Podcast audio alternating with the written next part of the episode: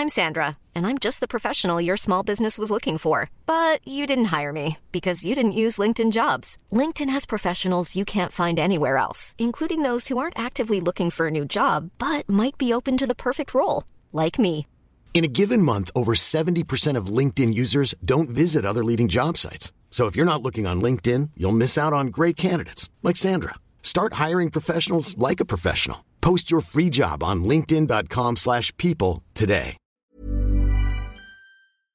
Le rendez-vous tech est financé par ses auditeurs et non pas par des sociétés extérieures. Aujourd'hui, nous remercions les formidables Guillaume, Xavier Filleul, Yebinama, Live, Mo Fourouard et Shane Wolfen. Bonjour à tous et bienvenue sur le Rendez-vous Tech, l'émission qui explore et qui vous résume de manière compréhensible toute l'actualité tech, internet et gadgets.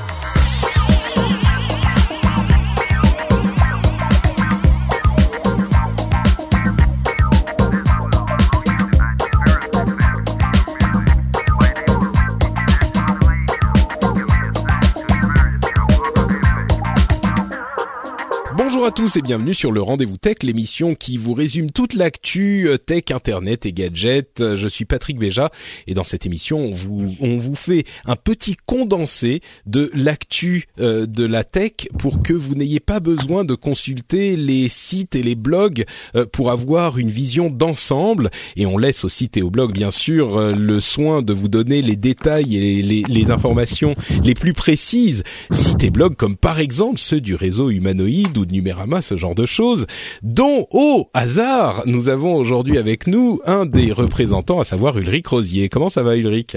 Ça va très bien, retour du Mobile World Congress, j'ai dormi tout le week-end, donc euh, C'est bien, t'es en forme pour l'émission?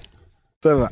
Et on, on ne mentionnera bien sûr pas le fait que tu étais en pleine partie d'Overwatch au moment où l'émission devait commencer et que tu as quitté précipitamment tes coéquipiers en leur disant Oui. ah je dois partir Mais euh, c'était en, ouais, c'était en juste avant en... un début de partie donc ça va. en classé en plus, et ils étaient pas contents.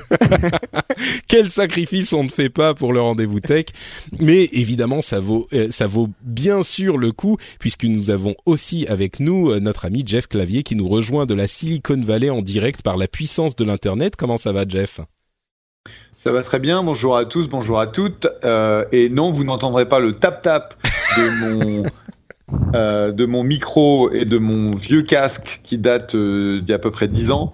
Euh, C'en est un nouveau et je ne vais pas marcher, donc a priori on ne fera pas de bruit. Oui, bah écoute, euh, j'allais pas le mentionner, mais puisque tu le fais, c'est vrai qu'on a eu quelques remarques euh, sympathiques, hein, constructives, et effectivement, il, il était temps euh, qu'on qu'on Attends, corrige un putain, petit tu peu fais chier avec ton micro de merde c'est constructif? C'est sympathique Ok, merci les gars. J'en ai vu des plus gentils quand même. Bon, euh, c'est en tout cas le truc à retenir, c'est que aujourd'hui la qualité sera a priori bonne. En tout cas, je l'espère parce que je suis pas chez moi, là, je suis chez chez mes parents pour différentes raisons, et donc on est sur une petite connexion ADSL euh, de de, de classique. Donc on va voir si la qualité reste quand même correcte entre euh, la campagne française, euh, Paris et la Silicon Valley. Écoutez, euh, comme je le disais, le- le- la puissance de l'internet euh, semble rendre tout ça possible. Euh, C'est fort. tu le mentionnais, Ulrich, on va parler du Mobile World Congress, euh, où il y a eu des choses passionnantes qui se sont passées. Euh, on va aussi parler d'Uber, euh, qui avait eu une petite période de calme ces derniers mois et qui là euh, s'en est pris plein la figure et Ah, sans doute. euh, plein la gueule, surtout, oui, oui. surtout le, ce week-end là, c'est ouh. C'est, c'est, C'est on va vous détailler tout ça, vous allez voir. Euh, et puis bien sûr, on évoquera la sortie de la Nintendo Switch. Alors pour l'aspect vraiment jeu vidéo, on en parlera dans le prochain rendez-vous jeu, mais euh, on évoquera un petit peu le, le- la réception du hardware et euh, de ce que ça donne. Mais commençons avec le Mobile World Congress, euh, où j'ai envie de demander en fait à Ulrich euh, ce qu'il y avait à en retenir, parce que moi j'ai suivi ça bien sûr, mais j'ai pas vu grand chose de vraiment éblouissant, si ce n'est que peut-être, allez, deux tendances à noter. Euh, D'une part, ceux qui ont brillé, c'était euh, Samsung et Apple par leur absence, c'est-à-dire que vraiment c'est les deux Ouais, aujourd'hui euh, qui sont. euh, Semi-absence de, de Samsung. Ouais, en tout cas, ils n'avaient pas leur nouveau euh, téléphone, le Galaxy S8. Euh, et puis l'autre truc, c'est l'incroyable, l'émerveilleux, non, l'émerveillant euh, Nokia 3310 qui fait son retour à 50 euros. C'était la star du salon, n'est-ce pas? Mais il y a quelques autres trucs sympas aussi. Effectivement, Nokia. En Nokia, c'est marrant parce que les avis étaient très mitigés. Donc, en gros, ils ont présenté un 3310 euh, revisité. Euh, donc avec un écran couleur, mais qui reste un future phone, donc c'est-à-dire un téléphone simple, euh, portable, qui reste 2G, ce qui est surprenant parce qu'on a des future phones 4G maintenant. Et donc, à ton avis, enfin, je sais pas si vous savez à quoi ça sert la 4G sur des future phones, mais bah, disons qu'au moins la, au moins la, la, la 3G aurait pu être euh, vaguement intéressante, mais là ils ont en vraiment fait, on mis a en la avant. 4G qui arrive sur les téléphones simples pour deux raisons.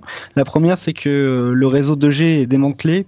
Ah. Tout est, euh, euh, on dit, euh, c'est du refarming, ça passe en 4G en gros, donc c'est pour ça que les téléphones 2G euh, ont tendance à disparaître, même sur des téléphones très simples. Et ensuite parce qu'on a des fonctionnalités comme la voix HD qui arrive sur ce genre de téléphone. D'accord. Mais voilà, ils ont présenté un téléphone 2G, donc les gens étaient plutôt, je trouve, déçus. Et à côté de ça, ils ont une belle gamme Android, donc plutôt entrée de gamme, bien construit. Ça reste du téléphone chinois, mais mais moi Ouais. j'étais agréablement surpris par la qualité. C'est sous, sous licence euh, pour euh, HMD, c'est H- HMD qui les qui les construit. Mais bon, voilà, au-delà de la blague du 3310 dont on a eu quelques exemples d'utilisation, on en plaisantait à l'épisode précédent, euh, on a eu quelques exemples d'utilisation assez cohérents. Donc euh, bon, pourquoi Ils pas, ont c'est eu une 2G méga com hallucinant. Mm. Je veux dire, je pense que c'était le stand le plus rentable. Il était Ah oui. blindé. Ils ont eu des papiers partout. C'est des papiers qui ont fait une audience incroyable sur tous les médias. Euh, chez nous, c'est c'est genre de l'ordre du ratio 2-3 par rapport à l'autre news qui était euh, qui était la sortie du LG G6, qui était euh, l'autre grosse audience chez nous. c'est ça. Mais, Mais alors, euh, effectivement, on sent la la- l'affect euh, qui reste très très fort pour la marque Nokia et puis même pour ce 3310. Euh, mais bon, au- au-delà de ça, euh, effectivement, il y avait le, le G6, mais plus largement, euh, enfin oui, avec le G6 inclus, bien sûr, qui, qui a l'air quand même sympathique. Qu'est-ce Ouais. que tu en as retenu, toi, de ce MWC, comme on le disait? Non, moi j'en ai. Excusez-moi. J'en ai retenu pas mal de choses. J'en ai retenu déjà qu'on est dans une période de transition qui va durer encore 2-3 ans. C'est-à-dire qu'on est à l'arrivée de la 5G qui était omniprésente dans tout le salon. On Mm. pourra en parler rapidement parce que c'est intéressant. On commence vraiment à, à pouvoir euh, se, se projeter avec la 5G. Et d'ailleurs, du coup, tout le monde attend les usages, tout le monde attend les appareils compatibles. Et du coup, tu as l'impression que le, le marché, il est un petit peu en, en stase, tu vois. Euh, les objets connectés, il y en avait quasiment plus. Ça, c'était surprenant. Il y a encore un petit peu de marketing mobile euh, parce qu'il y a tout, tout le hall euh, 8 qui est dédié à la promotion des applications. Donc on... Mais, mais c'est très fatigant parce que c'est toujours la même chose chaque année. Et euh, donc quelques nouveaux appareils euh, donc, qui étaient surprenants dans le sens où on a eu un LG G6 qui un, je sais pas si vous l'avez vu, euh, c'est son design en fait qui qui a plutôt euh, surpris parce que déjà il a un écran euh, qui prend une très grande partie de la surface avant du téléphone. C'est en gros vers vers ce- cette tendance qu'on va en termes de design de smartphone. Donc LG l'a bien compris. On a euh, ensuite euh, BlackBerry qui était de retour avec, euh, enfin de retour. Ils sont déjà de retour, mais c'est le premier appareil qui a été conçu par TCL, donc Alcatel, pour BlackBerry. Donc c'est un appareil qu'on trouvera seulement chez BlackBerry, alors que les appareils de l'année dernière étaient des appareils Alcatel rebrandés aux couleurs de BlackBerry. Donc ce- celui-ci s'appelait le Key One et, et donc, en fait il adopte le clavier physique euh, que, que tout le monde connaît, qu'on retrouvait sur les, euh, je rappelle plus, c'était sur le BlackBerry Prive et avant c'était sur les euh, Bold. Oui, c'est bah ça le, oui, c'est ça, c'est le, le clavier super populaire. Moi, ça me paraît quand même. euh, bon, il y a des gens qui l'aiment, mais là, on a une genre un écran complet et en plus un clavier, ça fait un téléphone un petit peu. euh, un petit peu allongé, encore que non, c'est un format normal, Non, mais du fait, coup l'écran est un peu plus. Ouais. Le seul Mhm. problème qu'il a, ce téléphone, c'est son prix. Il est à 650 euros Mm. avec un processeur qu'on trouve euh, normalement autour de 400 euros sur des produits à 400 euros. Donc, donc, euh, on- ouais, c'est difficile de justifier cette différence de prix juste par le clavier et juste par la C'est la partie tentative logicielle. de se, c'est la tentative de BlackBerry de se différencier encore. À vrai dire, ils ont pas vraiment le choix, quoi. C'est la fuite Bah, en c'est avant. plutôt TCL du coup. TCL, Mm. ils ont la marque Alcatel qui occupe euh, deux tiers de- du segment et après t'as le t'as la marque BlackBerry qui occupe le dernier tiers. Plutôt premium, on va dire, avec des produits qui sont un peu de meilleure qualité. On a ensuite, euh, bah, en fait, on avait aussi euh, Huawei qui a mis à jour son Huawei P9 en P10. Petite mise à jour du design qui, euh, du coup, s'approche un peu plus de, de l'iPhone. Je sais pas si vous l'avez vu. C'est toujours Mhm. un appareil de qualité qui a, qui a rien de surprenant au-delà de ces deux capteurs à l'arrière. On avait, euh, il y a deux, deux autres choses qui m'ont vraiment surpris. Il y a Meizu qui a fait une très belle annonce sur une charge ultra rapide. de smartphones. Donc eux, ils, ont, ils sont capables, leur techno n'est pas prête, elle sera prête en début d'année 2018. Mais en tout cas, ils ont fait la démonstration d'une techno qui s'appelle Super M Charge, qui charge un téléphone en 20 minutes, de 0 à 100%. Ah oui, pas mal, effectivement. C'est pas mal. C'est la tendance aussi, l'une des autres tendances, cette euh, supercharge, euh, enfin charge rapide euh, qu'on voit un petit peu partout. Bon, du coup, des téléphones effectivement intéressants. Peut-être celui qui sort encore plus du lot, c'est ce LG G6 quasiment sans bord, avec un processeur un petit peu plus ancien, mais bon, qui reste très correct. donc pour les téléphones, magnifique écran. Hein. Mm-hmm. Et puis il y a aussi un zoom de chez Oppo qui s'appelle le Oppo 5X, qui est un zoom 5X, donc c'est un zoom périscopique qui, euh, qui est intéressant parce qu'il va un peu plus loin que ce que Apple avait fait avec l'iPhone 7 Plus. C'est-à-dire que, en gros, voilà, ils sont capables de faire. Un... Alors, on ne sait pas vraiment si c'est du l'optique 5x, mais en tout cas, euh, le zoom était plutôt impressionnant pour un, un, zoom de, un capteur de et objectif de smartphone en fait. D'accord. C'était vraiment impressionnant, je trouve. Mais bon. Donc, mais, j'ai quand même de révolutionnaire quoi. C'est ça, t'as beau me décrire tout ça et je suis sûr que si j'étais euh, en train de chercher un téléphone aujourd'hui à acheter, euh, bah je regarderais tout ça pour savoir lequel est le meilleur et je suis sûr qu'il y en a dans notre euh, audience ça reste qui... dans le marché, hein, le marché des Oui, c'est sûr. C'est sûr, mais mais il y a rien qui me me saute à la au visage, me saute aux yeux en me disant ah ouais bah ça c'est cool, tu vois, ça reste, euh, c'est un peu on, on, on soupire un peu quoi. Euh, enfin, il y avait l'ombre du Galaxy S8 et de l'iPhone, mm. euh, du prochain iPhone qui était partout. J'ai l'impression que tout le marché attend ces deux produits, en particulier celui de Samsung parce qu'il sera annoncé du coup fin avril, semaines, une date officielle mm. maintenant. Donc donc tout le monde attend cette annonce. Hein. C'est euh, c'est sûr. Ils attendent pour plusieurs raisons. Ils attendent déjà pour voir la tendance du marché, voir comment Samsung va se positionner, et surtout parce que Samsung ils ont bloqué euh, tout le haut de gamme euh, sous Android. Hein. Étant donné qu'ils ils ont réussi un petit peu à s'accaparer le, le fameux Snapdragon 835, qui est aujourd'hui le, le processeur, le SoC haut de gamme qu'on retrouve sur mobile. Et ben en fait, les autres, les autres ont, ont, rien à se mettre sous la dent en attendant que les stocks soient disponibles. Ouais, parce qu'ils ont ils ont tout acheté. Euh, mais alors à part les téléphones, est-ce qu'il y avait des trucs euh, Bon, il y a eu quelques tablettes euh, sans, sans détailler les trucs, mais rien de fou. Mm. Euh, à part ça, il y a, y a, rien, y a rien eu d'impressionnant. rien dans les en fait, dans les dans les wearables, enfin dans la technologie portée, dans bah, les. J'ai vu le truc y a quelques de, petits robots domestiques connectés, mm. mais on les connaissait déjà. Quelques drones, mais on les connaît déjà. Il y, a, DJI qui a annoncé un drone euh, professionnel, mais j'ai l'impression qu'ils ont juste profité de l'événement. Il n'y avait rien de, très calculé, tu vois. Bon alors un peu moins de, réalité virtuelle aussi, euh, les yeux tournés vers la 5G. Euh, ce que quelle conclusion t'en tires de ce MWC, enfin de ce Mobile World Congress J'ai l'impression que c'était vraiment un, salon de transition. Ouais. J'espère que ça va pas durer trop longtemps. J'espère que l'année prochaine on aura on aura des, des déjà des, des produits compatibles 5G peut-être qui seront annoncés. Parce que ce qu'on a remarqué c'est que euh, tous les acteurs que ce soit les opérateurs les équipementiers ont, ont envie d'aller plus vite sur la 5G au début on a annoncé 2020 à 2022 c'est ce que Orange annonce encore. Mais il y a déjà des opérateurs qui s'engagent pour 2018-2019 alors que le, planning initial était vraiment 2020 donc j'ai l'impression qu'ils veulent gagner un an voire deux ans sur le planning. Mmh. et euh, ça va peut-être euh, accélérer tout ça. Et donc la, la 5G on, on commence un petit peu à se projeter donc on aura des débits plus élevés, on aura une latence qui sera plus réduite, ça va permettre beaucoup plus d'usages. Il y a des usages qui sont un peu moins évidents, euh, c'est par exemple le cas du véhicule à véhicule. On va pouvoir, euh, grâce à cette latence réduite, permettre aux véhicules de communiquer plus facilement entre eux, mais aussi avec l'environnement, par exemple un feu rouge. Donc ça c'est important de pouvoir réduire euh, le, temps de transmission des données. On a aussi les capacités, donc euh, ça c'est Orange présentait ça, mais tous les opérateurs le présentaient, c'est-à-dire qu'ils vont être capables de connecter beaucoup plus d'utilisateurs, donc ça va assurer une meilleure connexion dans des lieux très chargés. Mais euh, du coup en fait, ce sont vraiment euh, sur la 5G sur en fait, on aura une connexion partout, que ce soit à la campagne, dans des bâtiments ou dans des lieux très chargés, très denses, on va dire, voilà, ils essaient d'assurer une connexion. Qui, on se pose plus la question de savoir où on est pour avoir une connexion. C'est un petit peu ça qui est amené par ces technos, qui est en fait un, ensemble de techno en fait. Euh, ouais, C'est peut-être aussi effectivement euh, avec le l'espoir euh, d'avoir une fonctionnalité supplémentaire à proposer pour euh, qu'il y ait des renouvellements d'équipements. Euh, c'est une stratégie commerciale aussi, et peut-être que c'est pour ça qu'ils poussent un peu. Maintenant, quand ils disent 2018-2019, bon, on sait combien de temps mettent ces, ces infrastructures à s'installer parce qu'il faut poser les antennes, il faut etc. Même si on peut en réutiliser certains emplacements, etc. Bon, ça, ça prend du temps de déployer tout ça.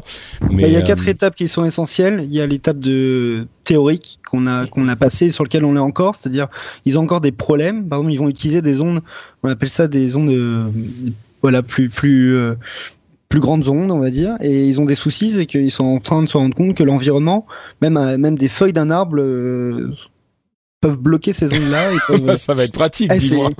Ouais, c'est les ondes télémétriques, ouais. Ce, type d'ondes, euh, très grosses ondes, on va dire, euh, bah, ils ont encore des soucis, c'est-à-dire qu'ils sont obligés de l'additionner avec des ondes plus classiques, euh, courtes comme celles qu'on utilise en 4G. il faut du coup utiliser les, les deux types d'ondes pour pouvoir assurer, en fonction de l'environnement, une connexion stable et rapide. D'accord. Bon. Mais euh, et après donc après il y a l'étape de là on va passer dans l'étape de test je pense l'année prochaine on on, a déjà des tests euh, ici et là euh, en laboratoire la plupart du temps. On a vu aux États-Unis déjà certains opérateurs qui commencent les tests maintenant depuis un ou deux mois ou un petit peu plus mais mais c'est le début fait, quoi. Ils parlent de 4G+, la LTE hmm. Advanced et ils, ont la tendance à la brander en 5G. D'accord.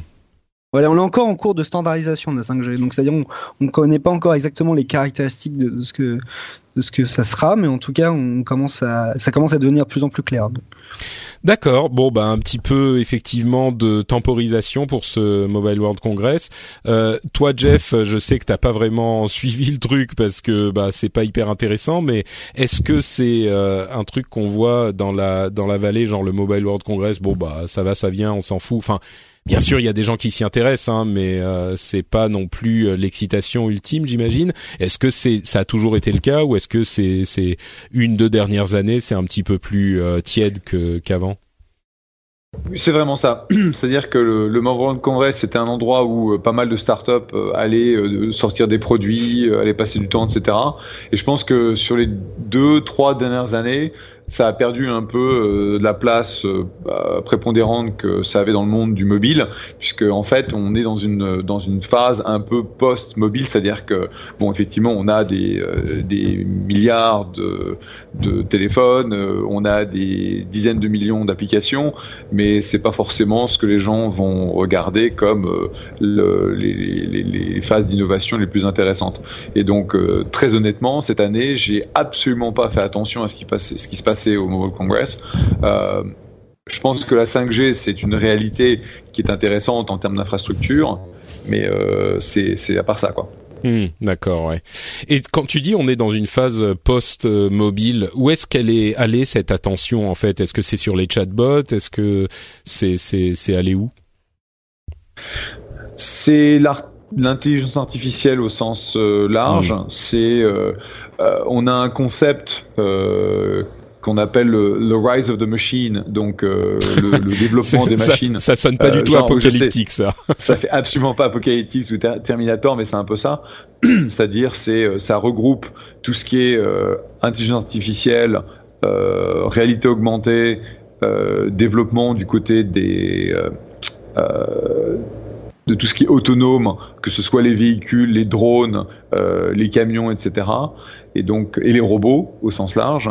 Donc quand tu vas quand tu essaies d'avoir un thème fédérateur, The Rise of the Machine, c'est euh, c'est quelque hmm. chose que j'aime bien. D'accord. Et, et c'est vraiment là où on va passer beaucoup de beaucoup de temps.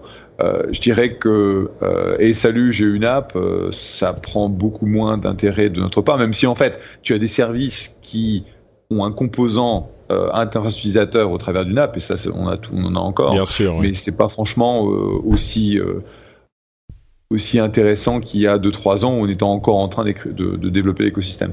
C'est-à-dire qu'effectivement maintenant ça a été intégré à euh, bah, l'écosystème justement à l'infrastructure. Et bien sûr il y a des apps partout mais c'est pas ton point de focalisation. C'est pas le point central quoi. On va pas dire hey, regarde j'ai une app c'est genre euh, je j'ai j'ai un, un service. Et en fait il y a beaucoup de, de services aujourd'hui qui essaient de se mettre à disposition des utilisateurs au travers d'une interface messaging, que ce soit Facebook Messenger, que ce soit WhatsApp, etc., de manière à ne plus avoir besoin de passer au travers de cette première étape qui est je vais euh, télécharger une application parce que les coûts de téléchargement sont devenus prohibitifs quand tu essaies d'acheter un téléchargement, sauf euh, pour euh, les, applications dans le domaine du jeu. Quand tu veux dire acheter un téléchargement, c'est faire en sorte que ton utilisateur télécharge ton app, quoi. Ce qu'il faut tout ce qu'il faut faire. Que tu, fais, tu fais, tu fais du de la promotion, que ce soit sur sur Facebook, sur Instagram, sur Snapchat. Euh, de manière à amener les gens à télécharger ton app en disant bah viens jouer avec moi euh, à tel jeu ou va télécharger euh, telle application et fais ceci ceci cela et en fait quand tu regardes le coût d'acquisition ou le coût de ce téléchargement ça devient prohibitif hmm. pour pour les gens qui n'ont pas un modèle de, de business établi et c'est le cas pour la plupart des, des, des startups sauf dans le domaine du jeu d'accord bon bah bah écoute, euh, Rise of the Machine, je pense que le 3310 euh, est en fait l'espion, euh, l'infiltré qu'on a depuis des années et qui va réussir à nous imposer cette euh, nouvelle ère de la machine. Ça aura commencé par le 3310 et on s'en était pas aperçu. Euh, bon, bah on continue avec euh, les déboires d'Uber, dont je pense que tout le monde a entendu parler ces derniers temps.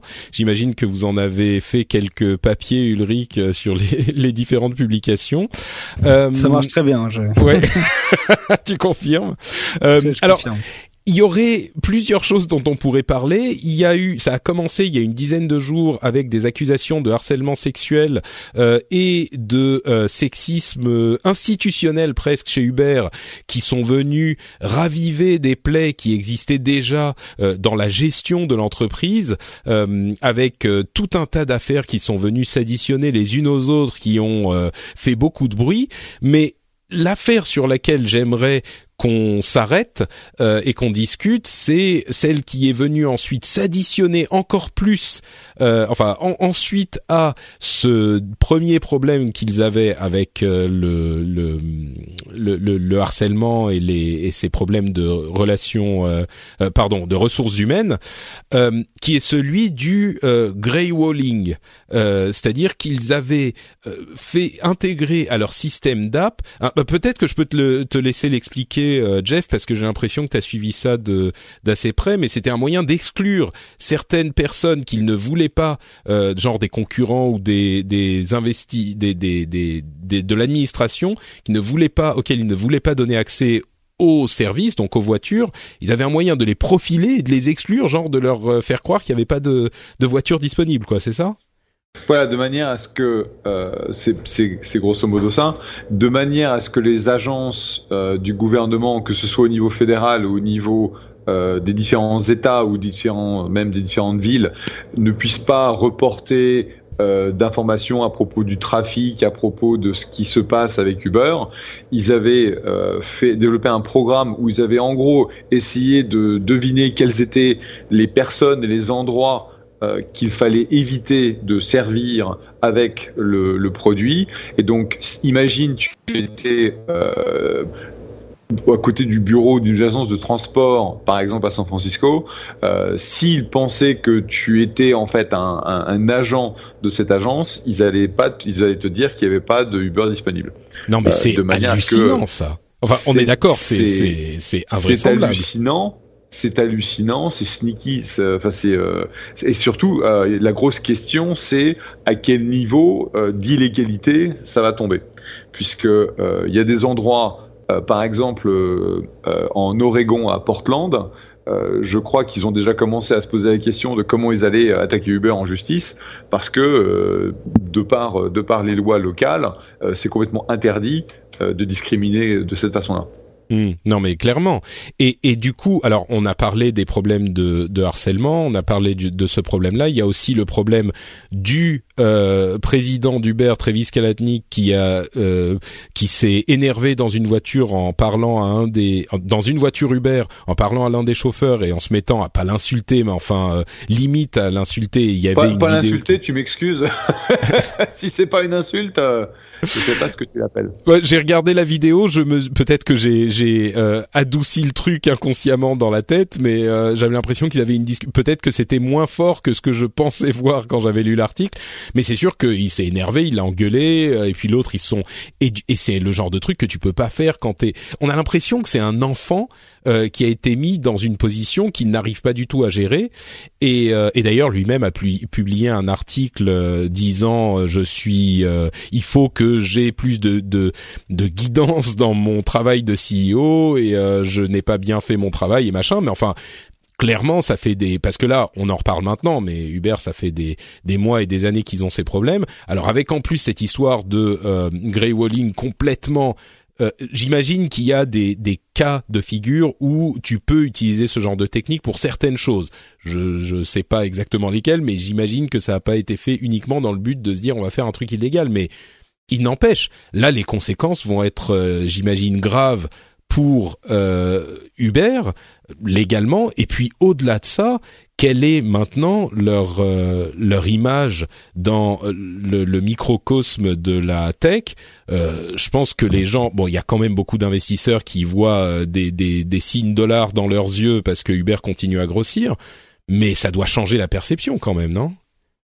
Oui, puis faut pas oublier non quand même que avant les problèmes de, de que ce soit du sexisme euh, ou que ce soit euh, donc les, problèmes de, relations avec les, euh, les leurs ingénieurs féminines qu'on a découvert dans les 15 jours derniers, il y avait la, la campagne d'Elite Uber qui s'est passée à la suite de, enfin, quand Travis a fait partie de ce groupe de travail qui, qui était autour de Donald Trump et que tout le monde s'est euh, mis euh, à dire bah si c'est comme ça je je je dis YouTuber il y a une campagne d'YouTuber qui a qui a créé euh, un réel problème pour le business puisque leur concurrent Lyft a vraiment eu un, bump, une augmentation de, de, téléchargement et de trafic qui était plus que, que significatif. Donc ça a commencé par YouTuber. Après, euh, tu as eu le problème de d'agression euh, sexuelle ou de, de euh, harcèlement, comportement, de harcèlement, de, harcèlement sexuel qui était euh, absolument incroyable. Après, tu as le problème de la vidéo de Travis euh, qui se met à pourrir un pauvre. Euh, en gros, euh, le mec a acheté une voiture pour conduire pour Uber, basée sur les, les économiques qui étaient celles du début. Et le mec dit, en gros, j'ai acheté la, la voiture et maintenant je suis bankrupt parce que le, ce que tu me payes en tant que chauffeur Uber a diminué de façon catastrophique et euh, Travis derrière dit c'est pas de ma faute, c'est la faute de compétiteurs et c'est là-dessus qu'ils vont euh, qui vont se qui vont euh, s'engueuler, ouais. se cracher dessus. Hein. Mhm. Et puis derrière, tu as le grey walling, donc ça fait quand même c'est le c'est même c'est quatre quatre problèmes. Et le grey walling, après, c'est c'est quasiment le pire parce que c'est là où tu vas avoir clairement des positions qui sont potentiellement illégale et potentiellement très, euh, très sérieuse. Alors, euh, y a, euh, et ça a été, en gros, ça a été communiqué par des employés d'Uber qui étaient a priori impliqués dans ces algorithmes de grey qui ont dit bah, je vais pas me retrouver en tôle parce que clairement Uber est, est, en train d'être d'être sous le microscope donc je balance ça pour que pour que je sois au minimum pas, euh, pas attaquer. Et donc, tu te demandes euh, très honnêtement, ok, c'est qu'est-ce qui va tomber cette semaine, quoi? Ouais. Mais du coup, est-ce que ça veut dire qu'on arrive à un point où euh, même les investisseurs, comment, enfin, parce que soyons clairs, Uber reste une machine absolument énorme. Euh, ça reste un truc qui qui a un potentiel financier hyper important. Là, les investisseurs doivent être. Euh, d'ailleurs, on en a entendu. pardon je me j'ai les noms euh, quelque part euh, dans, dans les notes mais je les retrouve plus. Mais il y a quelques investisseurs de longue date qui commencent à dire euh, maintenant ça suffit. C'est pas qu'ils vont faire marche arrière et dire bon on veut plus d'Uber parce qu'il y a quand même un pactole potentiel à la clé. Mais euh, par contre, est-ce qu'ils vont commencer à, à, à, demander la tête euh, de Kalanick quoi? Est-ce qu'ils vont se dire maintenant c'est terminé? Et certains d'entre eux, comme je le disais, ont commencé à dire euh, ça fait des des mois et des années qu'on essaye de faire entendre raison au euh, président de la boîte, on n'y arrive pas, euh, c'est un problème. Donc, quelles sont les suites qui peuvent arriver? Encore une fois, soyons réalistes, Uber va pas exploser, mais est-ce que euh, Travis Kalanick va devoir si ce n'est quitter la boîte, au moins euh, laisser sa place de, de CEO à quelqu'un d'autre? C'est une très bonne question. Euh, effectivement, alors ça, il y a eu des, il y a eu des, euh, des, donc il y a eu Chris Saka qui était un des, des angels voilà. d'Uber. Il y a eu euh, quelques autres, quelques autres investisseurs qui se sont positionnés autour des problèmes d'harassement sexuel, le fait que ça n'avait pas été du tout traité par, par le, les gens des RH euh, parce qu'en gros, ce qui s'était passé, c'était euh, euh, des ingénieurs qui étaient importants pour la boîte, qui s'étaient conduits comme des, comme des porcs, et plutôt que des vires à coups de pompe dans le cul, qui était la seule façon dont tu peux gérer ça. Euh, la boîte, en gros, disait non, non, mais c'est rien, euh, c'est la première fois, euh, c'est un, c'est un super performeur, donc on peut, mm. on peut pas y toucher, etc., etc. Y bon, compris, c'est la première même... fois quand c'est, quand ça faisait plusieurs fois que ça arrivait, quoi. C'est ce qu'on a entendu. C'est la première, c'est la première fois pendant, pendant, pendant, oui, pendant un an, en gros. Et euh, quelques quelques jours plus tard, bon, il y a donc un, un SVP engineering un patron de développement qui s'est fait virer parce qu'il venait de chez Google où il a vu le même, euh, la même conduite, il n'avait pas déclaré à Uber et Uber l'a instantanément viré, ce qui, est, euh, ce qui était approprié. Donc ils essaient, ils essayaient, enfin ils ont commencé à, prendre des, euh, des mesures pour, euh, pour fixer ça. Et donc il y a eu des, des qu'est-ce qu'il a fait? C'était Mitch Kapoor, donc l'inventeur de Lotus 1.2.3, qui a pris une position ouverte euh, en disant bon, ça fait des années qu'on essaye de, pousser Uber à avoir une approche beaucoup plus euh, euh beaucoup plus équitable, qui puisse favoriser l'embauche d'ingénieurs femmes. Et en gros, ils ont ils ont écrit en, public que bah, c'était impossible d'avoir une politique telle que telle qu'Uber, telle que celle d'Uber, et qu'il fallait que ça change. Alors, ce, qui est un, derrière... ce qui est un acte hyper fort quand même. Je veux dire, quand des investisseurs viennent parler en public des problèmes qu'il y a dans la boîte dans laquelle ils ont investi, c'est qu'il y a une vraie crise. Enfin là, on le comprend. Bah, c'est qu'il y a une vraie crise. En gros, tu essaies toujours de tout faire euh, en catimini de manière à ce que le, la boîte puisse, enfin, ne, ne perde pas la face et, euh, et fasse des, des, progrès. Et quand tu prends le, la démarche grave de le faire en public, ça veut dire que as, as, tu peux, enfin, t'as, as tout essayé, t'as pas réussi, quoi. Mmh. Alors, pour répondre à ta question, qui est, est-ce que Travis va quitter Uber?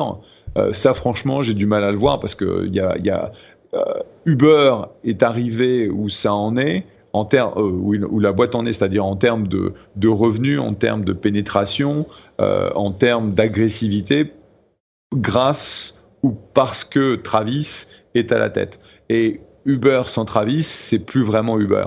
Mmh. Euh, Donc je crois qu'ils voudront le garder pas. quand même, quoi. Mais du et coup, ils lui mettent bah, une, une. De toute façon, de toute façon, que, tu sois, enfin, je je me rappelle pas de la cap structure, mais je serais super surpris que les euh, les investisseurs aient un, une possibilité de virer ou de remplacer euh, Travis. De toute façon. Mais ils peuvent Donc, pas dire euh, même... bon bah si c'est comme ça, s'ils menacent de vendre par exemple. Enfin, il y aura toujours des gens pour acheter. Remarque, c'est c'est eux qui. Mais tu peux pas.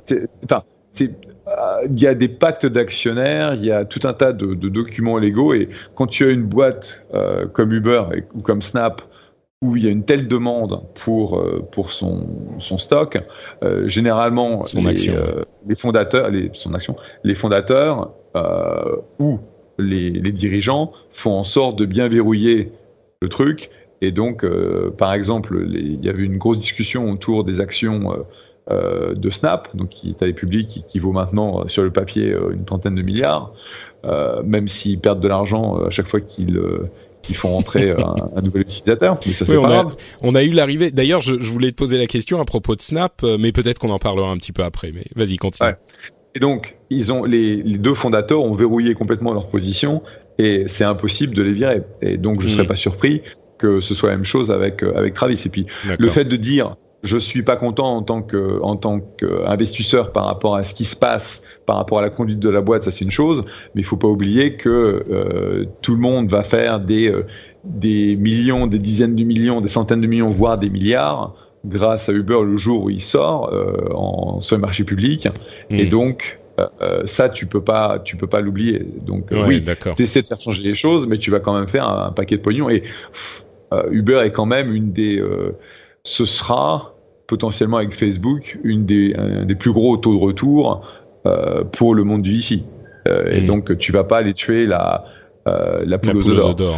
Mais alors, est-ce que ça veut dire qu'il y aura pas de conséquences euh, à, à, tout ça? C'est, enfin, c'est, bah, si tu vas moral, forcément, tu as des conséquences. Euh, de toute façon, le, le public réagit, c'est-à-dire que Lyft aujourd'hui et les gens vont préférer euh, tu vois, par exemple, ma, mon épouse, hier, elle a, viré l'application Uber, elle a downloadé Lyft, et à partir du moment où elle, utilise Lyft, pourquoi? Parce qu'elle se désolidarise hein, de la boîte. Et aujourd'hui, euh, à San Francisco, dans la vallée, objectivement, que tu attendes, que tu appelles un Lyft ou que tu appelles un Uber, ça revient, ça revient au même. C'est à peu près le même prix, c'est à peu près la même rapidité. Donc, tu votes avec tes pieds ou avec tes, euh, avec ton téléphone portable. tu, vires, tu vires Uber et euh, tu appelles Lyft. Bon, ça c'est une chose. Et ce genre de si ce, ce, genre de mouvement s'amplifie, là par contre, euh, ça peut avoir des conséquences euh, sur la, la, gestion de la boîte, enfin sur la, la, tête de la boîte, j'imagine.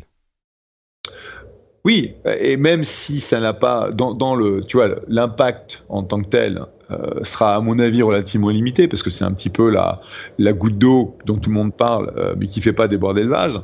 je pense que si on regarde un, le fait qu'il euh, y a une bande de crétins qui doivent se faire virer euh, au niveau des couches de, management euh, d'Uber. Bon, donc il y a un problème de culture, il y a un problème de management, il y a un problème d'ambiance parce que je peux te dire qu'aujourd'hui être chez Uber ça doit pas être, ça, ça, va pas être joyeux euh, le fait que euh, le grey walling va commencer à créer une situation euh, d'embrouillat légal où, à mon avis, il y a des tonnes d'investigations qui vont se faire au niveau des États et au niveau, au niveau fédéral. putain, c'est pas c'est le mois fin, fin février début mars. bonjour quoi. Et je sais pas à quel moment ils avaient prévu d'aller sur les marchés publics. Euh, parce que ça veut dire qu'à un moment ou à un autre, ils ouvrent leur situation financière et ils les mettent à la disposition du marché. Je ne suis pas sûr qu'aujourd'hui c'est quelque chose qu'ils doivent, qu'ils veulent faire. Euh, très honnêtement, euh, ils ont une valo de, de, 70 milliards à justifier. Et à mon avis, et ça je, je, je ne le sais pas, mais comme beaucoup de boîtes, euh, ils ont très bien pu lever euh, de l'argent à des valos très hautes en ayant des, structures, des, structures un peu compliquées, ou si jamais tu n'atteins pas une certaine valo euh, lors d'un exit ou d'une IPO, à ce moment-là, ça a un effet potentiellement négatif euh, sur l'ensemble de la, de la cap structure, ça pourrait commencer à être un gros merdier. Quoi. Hmm. D'accord. Euh, Ulrich, tu, toi, vu de, de la France, euh, enfin moi, quand j'y pense, en fait, je me dis, bah, il n'empêche, Uber, ça reste quand même un, un, une app super pratique et c'est un truc que je continue euh, à utiliser et que je vais continuer à utiliser. Est-ce que tu crois qu'il y a des 90% du marché Uber. Ah, c'est ça, euh, ouais. il n'y a, pas d'alternative, quoi. Si, on en a, mais ça va être valable dans des très grandes villes comme Paris. On va avoir Snapcar, on va avoir chauffeur privé, mais ça reste on a, on a l'affaire Itch dont on parle beaucoup en ce moment. mais euh, c'est quoi ça euh, Itch, c'est euh, c'est un VTC, mais mais euh, tu sais qui a accompagné les jeunes en fin de soirée. C'était pas vraiment du VTC dans le sens où où ils étaient restés dans le créneau un peu Uber Pop, où tu as des particuliers qui accompagnaient des particuliers. Et eux, ils avaient, ils, avaient continué alors que Uber Pop avait été arrêté. Ils avaient décidé de continuer parce qu'ils pensaient que leur créneau était, était du vrai covoiturage ils justifiaient ça par des chiffres de revenus qui étaient qui étaient très bas par rapport à des VTC. Et ben ils ont été euh, jugés euh, la semaine dernière. Ils ont décidé de fermer euh, leur service. Les deux les deux cofondateurs ont des lourdes amendes. Et ils ont fait tout le week-end une manifestation digitale. J'ai un petit peu regardé. Ça reste à l'échelle nationale, mais mais mais, euh, mais du coup, ils ont essayé d'implorer un peu les, les, candidats à l'élection présidentielle qu'ils prennent qui ont d'autres soucis euh, en ce moment, je crois. qui ont d'autres soucis, voilà. Et les pauvres, bah, c'est quand même une boîte qui avait, je crois, 60-70 euh, salariés quoi en France. Hmm. une, une, start-up française qui qui, qui on l'avait quand même pas mal parlé. Ouais. Mais les Bah, pauvres, euh, ça tombe au mauvais moment pour eux, quoi, cette prise de décision. Je pense que, je pense que c'est raté. Euh, on verra la suite, mais. Mais pour le coup, effectivement, euh, Uber. Bon, vous, vous avez euh, Lyft aux, aux US. Moi, j'ai pas l'impression qu'ils soient en France. Lyft, je me trompe peut-être, mais, je non, crois ils sont pas. pas en France. Ils ont très peu Ouais. de présence internationale. hein. La Ouais, c'est ça. quasiment que américain. Et Ah. du coup, euh, là, tous les problèmes dont on parle sont euh, déconnectés du, du, du marché des VTC euh, par app, quoi.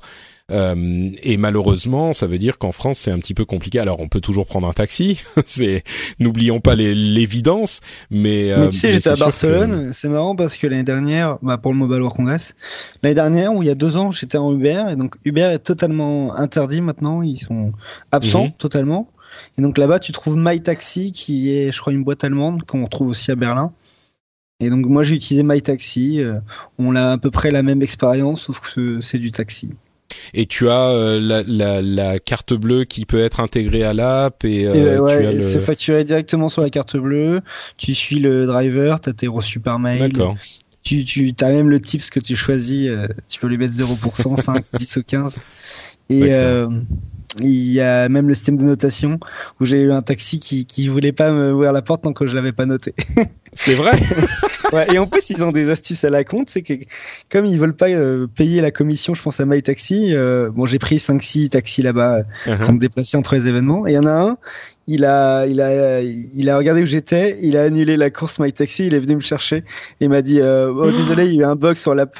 Il m'a demandé de derrière. hein. Et je me dis, c'est quand même de malins les taxis. Ah là là là là. Et, D'accord. On les s'est- taxis. et on s'est bien fait avoir entre l'aéroport et le centre-ville. On a pris, donc on était neuf, donc on a pris deux taxis. Et euh, il y en a un, il a eu euh, 30 euros pour le, le trajet et l'autre, il a eu 64 euros pour le même nombre de personnes dans les voitures. Oh là là. Mais tu sais, c'est- j'allais j'allais dire ah mais ouais, mais c'est cool du coup une app comme ça parce que c'est vrai les apps qu'on a eu en France euh, qui étaient censées faire ce genre de truc euh, avaient beaucoup de problèmes. On pouvait pas mettre la carte bleue directement dans l'app. Enfin, il y avait plein de trucs comme ça. Et, euh, et mais Non, mais My en fait marche les- pas mal quand même. Oui, bien sûr, mais les expériences dont tu me parles, c'est quand même euh, une bonne partie des problèmes qu'on qu'on évoque euh, à moitié en plaisantant quand on parle des problèmes des taxis. C'est marrant que ça se répercute quand même encore, même quand ils essayent de. je pense que les mauvaises habitudes, ça se perd pas comme Ouais, ça. ouais. Et c'est des problèmes qu'on n'a pas Barcelone, au vraiment. euh, ils doivent se dire qu'il y a une bonne manne financière. Ouais, c'est vrai. Ouais. Beaucoup de pigeons peut-être à avoir. mais- Bon, donc voilà pour les déboires d'Uber, effectivement, euh, chez qui ça. Moi, j'ai l'impression, au final, que ça va être plus, euh, ça va mener enfin, on espère, à un nettoyage qui va faire, euh, euh, qui va amener Uber à son statut de ce qu'elle est, c'est-à-dire une boîte immense qui a besoin d'être gérée comme une boîte immense et plus comme une petite start-up agressive et qui vit dangereusement, quoi. Donc euh, bon. Euh, Bah, le problème, c'est qu'ils sont devenus euh, énormes en très peu de temps grâce à cette euh, situation, enfin cette, euh, cette, ce focus de, de, de Travis à essayer de pousser les gens au maximum. Et clairement, sans cette, cette attitude qui a créé une culture un peu pourrie ou assez pourrie, ils en seraient pas où ils sont là. La question, c'est comment, après avoir passé euh, 6 ans, 7 ans dans cet environnement, comment tu changes tout, quoi? Comment tu arrives à faire Non, un reboot sûr. de cette culture? Et ça, ça va pas être évident parce que ils ont 11 000, 11 000 personnes maintenant. C'est pas une boîte qui doit juste devenir de, un peu plus mature, mais c'est pas juste des étapes normales dans le développement Mais d'une boîte? oui, c'est ça, c'est ce que j'allais dire, c'est qu'il y a toujours dans la partie quand tu te lances et que t'es une start-up et que t'as besoin justement d'être Mais en plus, avec leur croissance, il, y les- y a des étapes qu'ils ont brûlées, c'est sûr, donc il faut bien bien sûr. Mais mais je veux dire, il faut pas, faut pas sous, faut pas sous-estimer la difficulté que représente un, un reboot changement de culture, culture, parce que ouais. c'est euh, c'est vraiment euh, c'est toutes les personnes, c'est la façon dont ils font les choses.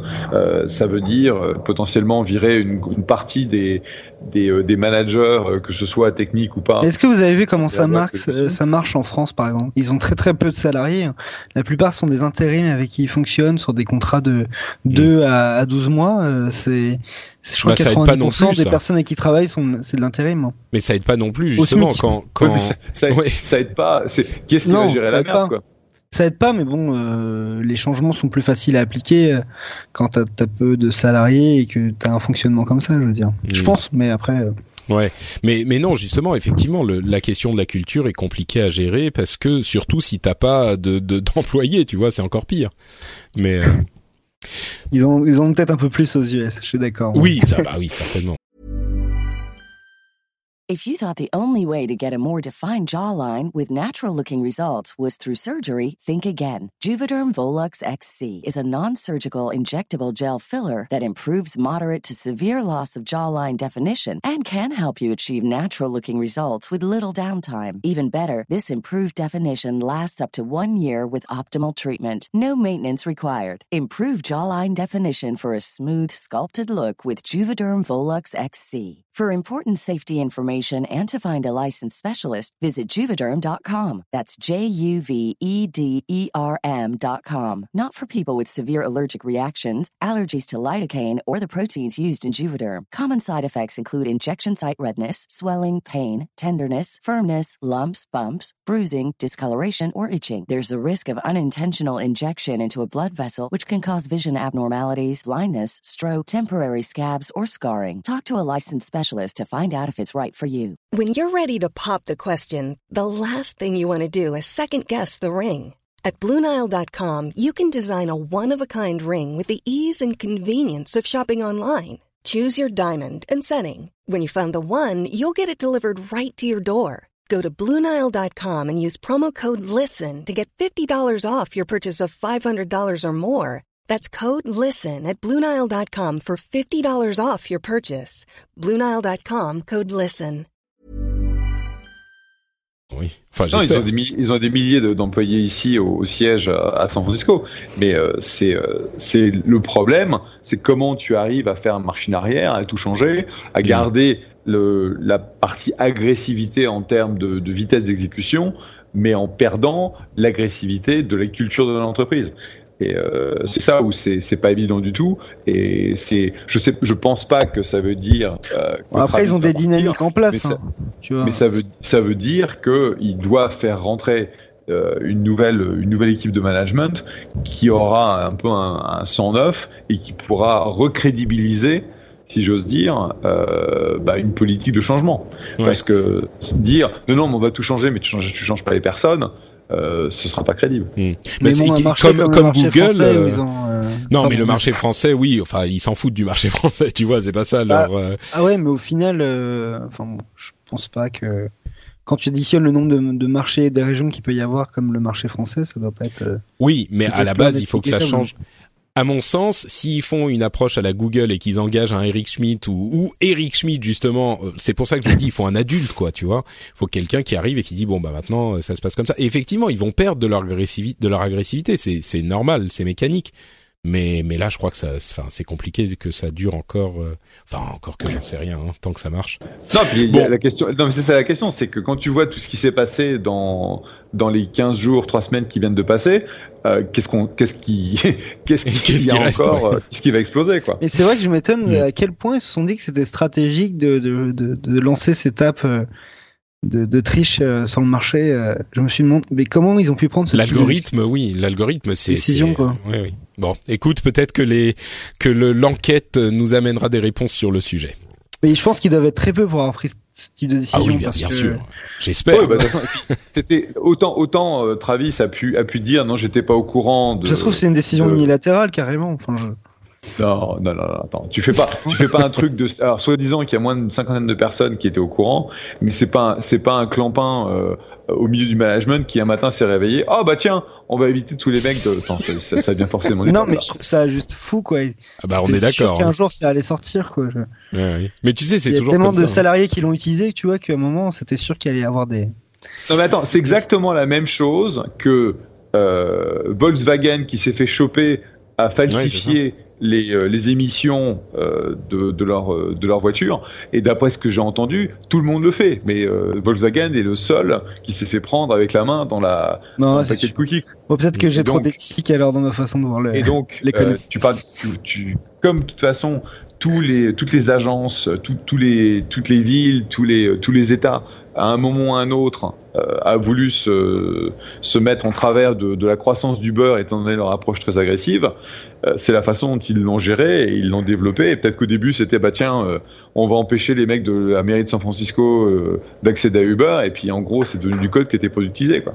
Hmm, ouais. Et ah tiens, je peux utiliser ton truc pour un pour euh, tel truc. Euh, ouais, bon, ok, attends, on le dit à personne. Et puis ensuite, ah mais attends, pour machin, ça serait pratique de l'utiliser là aussi. Ouais, ouais, d'accord.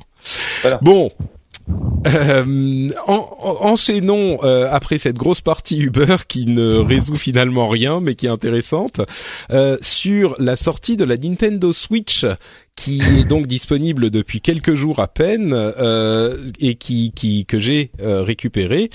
Et donc on va pas trop parler des jeux. Oui, tu l'as aussi, Ulrich, très bien, tu pourras m'en parler. Du jeu quoi. Oui, du jeu. Encore qu'il y a beaucoup d'indés maintenant qui sont annoncés. Ouais, enfin t'as euh, vu, t'as fait un tour sur le store. Oui, oui, il n'y a pas grand-chose, mais ça, ça va venir petit à petit. Mais bon, c'est sûr que. Euh, mais bon, au-delà de euh, Zelda Breath of the Wild, on vous en parlera dans le rendez-vous jeu la semaine prochaine. On a déjà enregistré un rendez-vous, euh, un pardon, un Pixels en anglais. Si vous parlez anglais, vous pouvez aller écouter ça avec mon ami Scott Johnson. Euh, mais donc, la console elle-même, on le rappelle pour ceux qui l'ignoreraient encore, on ne sait pas d'où où vous avez été caché pendant ces derniers mois. Euh, c'est une console qu'on branche sur la télé, comme n'importe quelle autre console mais qui est munie, qui est, qui est toute petite et qui est munie d'un écran. Et du coup, on peut la débrancher de la télé et la prendre avec soi et elle devient euh, un, une console portable. Alors ça, c'était la promesse. Euh, dans les faits, euh, dis-moi, Jeff, est-ce que toi, tu as été séduit, intéressé par la, la Switch ou tu tu t'interdis les jeux vidéo maintenant que t'es un, un grand avec un vrai travail? Voilà, tu sais bien que le jour où j'ai euh, j'ai rendu ma cape de raider sur World of Warcraft, j'ai dit adieu à, à une partie de moi-même qui était le gamer en moi, et donc euh, je n'ai plus touché euh, à un truc de jeu depuis depuis ça. Et alors, ça te tente pas la Switch, l'idée d'avoir une console qui est portable aussi autant qu'à la maison? Non, non, non, très honnêtement, non. De temps en temps, je me dis putain, je retournerais bien dans World of Warcraft et je, je ferais bien euh, un raid ou deux avec mon avec mon hunter, mais euh, avec mon chasseur, mais euh, non, non, les c'est pas, c'était, j'étais beaucoup plus MMO qu'autre chose en tant que en tant que joueur. Eh ben écoute, la console en elle-même, je vais dire ce que j'en pense en, en, un instant, et puis tu nous diras Ulrich si tu es d'accord ou pas, mais je, je, la trouve au final euh, assez bien construite, assez bien conçue. Euh, pour le prix des 300 euros qui me paraissait vraiment la fourchette haute de ce que pouvait faire Nintendo, je trouve que c'est pas euh, c'est pas décevant. C'est-à-dire que là où Nintendo faisait souvent du matériel qui faisait un petit peu jouer, un petit peu plastique, euh, on a aujourd'hui avec cette console Switch un résultat qui est assez probant, qui est solide, euh, bien conçu. Quand les petites manettes sont accrochées, ben on a vraiment l'impression d'avoir un appareil entier et pas des, machins qui pendouillent. Euh, et puis surtout, la promesse de euh, c'est vraiment utilisable en portable et c'est vraiment utilisable sur la télé, eh ben elle est tenue au-delà des petits problèmes techniques comme euh, une des manettes qui se désynchronise, ce genre de choses sur lesquelles on va passer, mais euh, qui se donc la, promesse est tenue et vraiment ça fonctionne. Et du coup, on a évidemment une rupture de stock aujourd'hui qui est totale, même si les chiffres, les premiers chiffres qu'on a semblent indiquer que bah, les stocks qui étaient disponibles ne sont pas n'étaient pas suffisants pour faire un lancement absolument canon. Euh, le euh, succès du lancement, qui ne veut rien dire sur le succès sur le long terme, hein, mais le succès sur le lancement semble être plutôt là. Et le succès me semble, euh, au niveau matériel en tout cas, justifié, là où j'avais quand même quelques doutes dans les semaines qui ont précédé, qui, bah, qui ont précédé le lancement justement. Ulrich, toi, est-ce que t'es es, convaincu par le le concept, le matériel de la Switch Bah clairement, moi j'étais sceptique parce que des tablettes j'en ai testé plus d'une centaine et puis j'étais un peu sceptique sur ses caractéristiques. Mis à part le Tegra que je trouvais très léger, un peu trop léger pour la télé, mais qui est très bien conçu pour la tablette. Il n'y a pas mieux en fait pour une puissance mobile aujourd'hui en termes de GPU mais euh, si je me trompe pas, il y a pas mieux. Mais c'est vrai que c'est un peu léger. qui arrive, mais, bon. Oui, mais il est, il est pas prêt, quoi. Hmm. Je veux dire, euh, aujourd'hui, il est sur aucun produit. Ils en parlent un peu sur l'automobile, mais, mais euh, et en plus, je me rappelle, la Switch devait sortir en septembre l'année dernière, donc. C'est vrai. C'était sûr que cette solution n'était pas prête. Beaucoup de gens l'ont espéré, mais, mais Pour moi, j'y croyais pas du tout. J'étais persuadé que ça serait le, le même le même CPU que sur la, la Shield Android TV. Mhm. Et c'est C'est bien le cas. le cas. c'est le Mais cas, alors donc- oui, donc donc toi ça donc te. moi je suis, je suis, je trouve que le matos est, est, est très bon malgré mes, mes mon- malgré mon mes craintes par rapport au hardware. euh, Je je suis vraiment surpris euh, par la machine que j'ai pas débranché son socle, donc j'utilise pas en mobilité. Je prends beaucoup de plaisir à jouer sur la télé, mais euh, mais peut-être que ça changera. Euh, J'appréhende un peu la, la fin de Zelda parce que je sais pas quoi jouer après. Alors oui, je- ça c'est le problème Je crois qu'elle va rester euh, 2-3 mois euh, euh, un petit peu cachée en attendant qu'il y, ait- qu'il y ait un autre jeu qui m'intéresse. Mais surtout que malheureusement, elle n'a pas d'autres applications. Donc c'est vrai que j'aurais bien aimé retrouver euh, au moins un, un YouTube ou un Netflix dessus. J'aurais trouvé une autre utilité à cette tablette. Mais ça arrivera plus tard. Donc, euh, donc Mais alors justement, peut-être patienter un peu, quoi, je pense. Pe- peut-être que l'utilité sera euh, bah, sur certains jeux qui sont disponibles à jouer à plusieurs euh, en mode portable. Tu vois, c'est de là que vient euh, l'intérêt principal de la console, c'est que tu peux la trimballer avec toi et tu as ces deux petites manettes qui se débranchent euh, et qui sont indépendantes, qui peuvent être utilisées par deux joueurs pour le différents. moment, à part Mario Kart qui arrive, il n'y a pas grand chose qui. Bah, du côté des indés, tu sais, on a euh, Sniper Clips qui est un petit jeu indé mignon. euh, on a. euh, euh, Est-ce qu'on peut jouer à deux à Fast Remix, Fast Fast Remix? Peut-être pas. On a. Bomberman, on a Puyo. Puyo Tetris qui va arriver. Non, mais c'est ce vrai, t'as pas tort, mais mais Bomberman, ça fait mal quand même. T'as vu 60 euros il est moche. Non, et puis il est moche, et puis oui, je suis d'accord. 60 euros, quoi.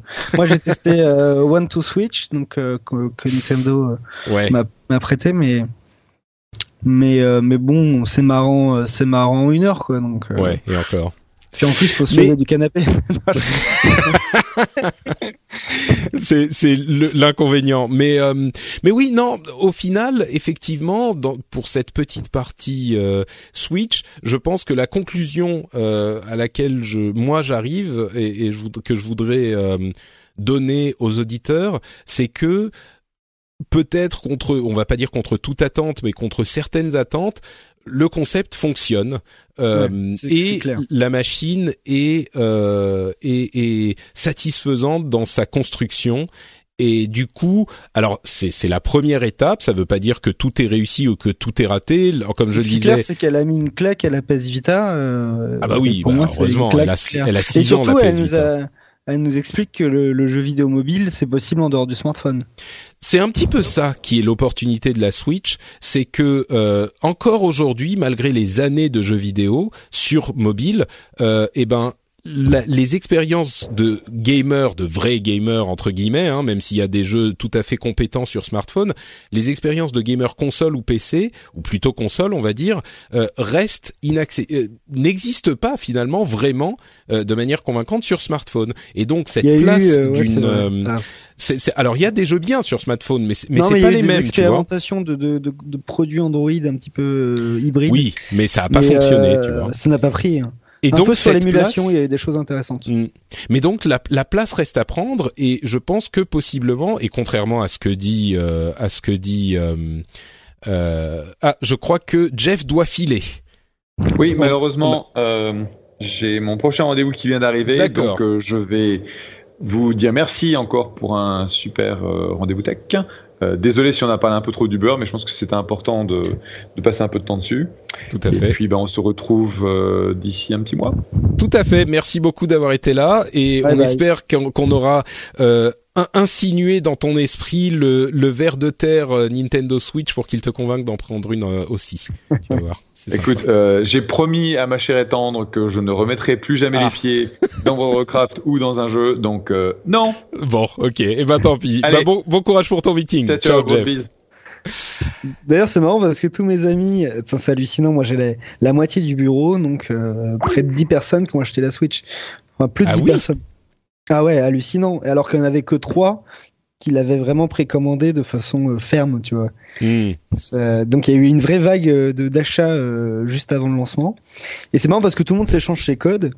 Je veux dire, mais ça sert à quoi d'échanger ces codes aujourd'hui? Il y a aucun jeu pour oui, c'est code d'amis, tu veux dire Oui, c'est code d'amis. Je... oui, non, mais c'est sûr, tu veux, tu veux essayer. Et je, et je pense que tu as raison. Euh, une fois que la vague Zelda, qui est effectivement l'un des des jeux euh, qui a les, les meilleurs euh, reviews de l'histoire du jeu vidéo, c'est vraiment un system seller parmi les system sellers. Il est vraiment bon, quoi. Il est très bon, on est d'accord. C'est pas juste un Zelda, c'est pas juste le nom. C'est certain.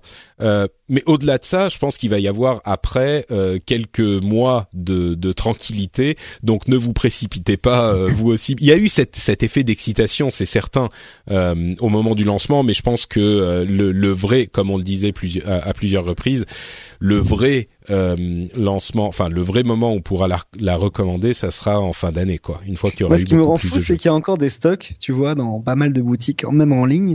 Et malgré ça, t'as quand même le, la cote de l'occasion qui, qui, a, qui, est, qui est genre à 100 ou 150 euros au-dessus du prix neuf. ouais, non, mais ils arrivent les stocks tous les quelques jours, mais. Euh, ouais. Ce qui m'a fait halluciner, c'est non, j'avais acheté l'édition limitée Zelda. C'était une centaine d'euros, je crois. Mais là, il la vend 200 euros sur Amazon. en, en occasion, tu veux dire oui, en occasion. J'ai Oui, oui, annulé, euh, j'ai annulé cette version. Moi, je sais même pas pourquoi. J'aurais pu, j'aurais pu me faire un bon bénéfice de 100%. bah écoute, euh, à retenir pour la prochaine fois. Euh, mais bon, en tout cas, effectivement, impression plutôt positive. Euh, on ne sait pas ce que ça veut dire pour le long terme euh, de la, la vie de la console. Euh, il est tout à fait possible qu'elle. euh. C'est ça. On- on- il y a des licences ouais. comme FIFA 18 qui sont prévues. Il y a des, il y a des, des, des jeux qui sont, il va y avoir des très très beaux anciens jeux qui vont être remis euh, au goût du jour sur, ce- sur cette tablette. Moi, je pense que ils ont un gros coup à jouer, quoi. Bah, moi, je pense que le, le, le succès euh, supérieur à celui de la Wii U est acquis euh, quasiment. Enfin, euh, oui, il est, il est acquis. euh, ça, ça serait difficile de faire moins bien, on va dire, mais tout de même, euh, il n'y a pas d'illusion sur le fait qu'elle pourra venir euh, concurrencer les autres consoles principales, on va dire, la Xbox One et la PlayStation 4. Par contre, il y a, euh, comme on disait, une place à se faire euh, avec encore une fois, je le répète, ce concept qui fonctionne de machine qu'on peut brancher sur sa télé et qu'on prend avec soi, parce que pour certains types de jeux, pas pour tous vu la puissance, mais pour certains types de jeux et pour certains jeux, eh ben on se dira pourquoi euh, acheter sur une autre machine si on peut l'avoir sur celle-ci qui quand ça fonctionne sur la télé et qu'en plus je peux le prendre avec moi. Donc euh, voilà, Paris réussi sur le concept et sur le lancement, c'est évident. Euh, voir ce qui se passera produit pour la suite, quoi. c'est sûr. Ouais. Voilà. Et, et tu, tu le résumes très bien. C'est un produit sexy. Et encore une fois, quand on l'avait vu et avec les annonces et tout ça, au tout début, les, les auditeurs du rendez-vous jeu s'en souviennent. euh, en janvier, beaucoup de choses ont changé depuis janvier, hein, vraiment. À commencer par le prix qui est passé sous la barre des 300 euros, euh, et puis beaucoup d'annonces de jeux, notamment indépendants, mais il n'empêche. Euh, mais, mais donc, j'étais pas aussi convaincu du tout euh, à l'annonce. Et moi, là, euh, j'exagère, mais j'ai vraiment l'impression que, comme à l'image de Zelda, dont on parlera dans ton podcast jeu, mais ils ont euh, tué un peu le- le- l'esprit Nintendo avec cette console, mais pour le meilleur en fait. hmm, Euh, il se comme les gens réinvente un disaient, petit peu dans c'est la un continuité. Zelda, mais c'est- c'est- ils ont tué Zelda. Tu vois. Réinvention dans la continuité. Voilà des une tests phrase. et ils ont tué euh, Zelda, mais moi, pour moi, c'est une des. Je parle des consoles récentes de Nintendo, euh, elle ressemble pas à une Nintendo quoi. hmm. C'est Quand vrai. regardais la enfin, Wii U, elle était, elle était pas sexy quoi cette console. Bah disons que clairement il y a une filiation avec cet écran qui était déporté avec la Wii U, mais euh, dans la dans la euh, comme on, on le disait tout à l'heure, la l'impression qu'on a en tenant la machine n'est pas la même. Toujours même même avec les consoles portables, hein, la, la DS, la 3DS, ça faisait un petit peu plastique, ça faisait un petit peu jouet. Là, on a l'impression d'avoir quelque chose de solide dans les mains. Donc euh, oui, il y a certainement une euh, une une rupture avec euh, le Nintendo, mais c'est vraiment, enfin, on va faire euh, tous les les poncifs du genre. C'est c'est vraiment la rupture dans la continuité parce qu'on a énormément de continuité avec ce que ce qui fait la puissance et la force de Nintendo. Donc euh, donc peut-être qu'on retrouve euh, qu'on qu'on voit enfin après une sorte de traversée du désert avec la la Wii U et et moi je dirais même avec la Wii parce que pour moi la Wii était une console qui avait qui qui a un succès euh, qui n'avait pas grand chose à voir avec les entre guillemets vrais gamers euh, que auxquels euh, je parle quand je parle de console euh, ou de jeux euh, sur PC mais donc depuis des années, euh, peut-être qu'on qu'on qu'on avait cette euh, traversée du désert de Nintendo et puis là une possible sortie. Donc euh, Je l'espère en tout cas. Avec L'ironie étant que sur la Wii U, ils ont sorti certains des meilleurs jeux qu'ils ont fait de leur histoire. Hein. Donc, euh, je, je, je, je, suis tout à fait conscient non, de la mais, chose. Mais... franchement, c'est une console que je n'ai pas achetée. C'est la seule console. euh, Nintendo que t'as pas acheté. Non, ouais, mm, ouais, c'est vrai, c'est vrai. Et puis même, euh, j'ai acheté la Xbox One S, donc tu vois quand même le délire. où- J'en suis, mais, mais, euh, mais ouais, non, non, non, c'est quand même. Bon, bref, moi je suis plutôt enthousiaste. Convaincu. D'ailleurs, c'est marrant parce que sur Android, on fait d'excellentes audiences sur la Nintendo Switch, alors que c'est pas directement lié au, à notre, notre problématique qui est Mhm. Android. Mais bon, euh, finalement, ça rend parfaitement notre problématique qui est la mobilité. Donc, euh, Mais il y a Donc, une non non mais tout à fait. Je crois qu'il y a une sorte de de- d'effervescence qui s'est créée autour de cette Switch euh, qui était c'est vu les conditions du lancement c'était un petit peu le meilleur scénario possible quoi. Donc euh, voilà Ouais. vu la- le manque de jeu on va dire surtout. non, mais Donc, sans euh, Zelda, voilà. ça, ça aurait pas été la même. Ah bah non mais évidemment évidemment c'est c'est vraiment le Zelda qui a été le la, la pas la goutte d'eau mais le le truc qui a fait déborder le vase parce que c'était c'est pas juste un bon jeu c'est un euh, jeu excellentissime selon tous les reviewers donc là forcément ça a créé un effet d'entraînement on va dire. Bon allez, on laisse de côté la Switch et La Nintendo et on euh, fait une toute petite pause pour remercier les auditeurs qui soutiennent le rendez-vous tech. Vous le savez, le rendez-vous tech est une émission qui est euh, financée à 100% par ses auditeurs, par les auditeurs qui choisissent de mettre la main au portefeuille. Sans eux, l'émission n'existerait sans doute pas. En tout cas, j'aurais beaucoup plus de mal à manger et euh, j'aime bien manger et payer mes factures. Donc, euh, je les remercie du fond, du fond, du fond du cœur. Et notamment, je remercie aujourd'hui Yann Fécamp, Julien Garcia, Sylfoun 1, Julien Croin et Bruno Fourcroy. Merci à vous tous et à tous ceux qui choisissent de soutenir l'émission, euh, financièrement en particulier bien sûr, mais euh, ceux qui écoutent et qui font partie de la communauté euh, du Rendez-vous Tech et de tous les podcasts que je produis. Vous le savez, c'est une un privilège que de faire euh, partie de cette communauté que nous formons tout ensemble, tous ensemble plutôt. Et euh, quand je vois la manière dont euh, se, se comportent certaines communautés sur Internet, je me dis que est vraiment bien chez soi et je suis vraiment euh, euh, privilégié que ce chez soi soit composé par vous tous. Donc merci à vous tous d'être euh, avec nous et merci encore une fois en particulier à ceux qui nous soutiennent. Vous pouvez le faire si vous le souhaitez sur patreon.com/slash rdvtech. Et les, bien sûr, l'adresse est dans les notes de l'émission. Partout où vous pouvez les- trouver l'émission, vous trouverez cette adresse de Patreon également. On continue un tout petit peu avec le jeu vidéo, avec Microsoft qui a annoncé le Xbox Game Pass qui euh, est disponible bientôt, enfin dans les mois à venir sur Xbox et ensuite sur euh, PC, qui est une sorte de Netflix du jeu vidéo, euh, mais contrairement au PlayStation Now, qui est un autre Netflix du jeu vidéo, les jeux ne sont pas streamés, mais on les télécharge. On a accès, accès à une centaine de jeux qui sont euh, téléchargeables euh, directement, et puis du coup on va y jouer en local comme un jeu normal hein, qu'on aurait acheté sur le marché euh, de n'importe quel euh, euh, store en ligne. Mais là où c'est hyper intéressant, à mon sens, c'est pas tellement cette différence entre streaming et euh, téléchargement, c'est plutôt le tarif. C'est-à-dire qu'il s'aligne sur les 10 dollars euh, d'abonnement mensuel qu'on a sur euh, Netflix et sur les autres services de ce type, hein, que ce soit, euh, je sais pas, Spotify ou autre. Et on du coup, sur on a- euh, la Shield avec. euh, notamment, oui, tout à Ouais. fait. J'ai oublié euh, comment il s'appelait. Désolé. C'est Shield Now, non? Il y a GeForce Now? si, c'est GeForce Now je voilà. confonds avec GameStream qui est, qui est la techno de, de, de locale. Voilà. Et, et du coup, avec cette, au-delà du fait que est-ce que c'est intéressant ou pas avec le nombre de jeux, le catalogue qui pourra être adapté, euh, le, tarif me paraît très intéressant parce que ça pourra peut-être faire en sorte que d'autres acteurs de ce milieu euh, devront s'aligner sur ce tarif des 10 dollars qui semble être devenu à peu près le standard pour tous les services de ce type-là, quoi. Ouais, bah, tu as bah, Nvidia qui va lancer son service euh, sur Mac et PC, mais je crois que c'est 30 dollars, hein, un peu plus même.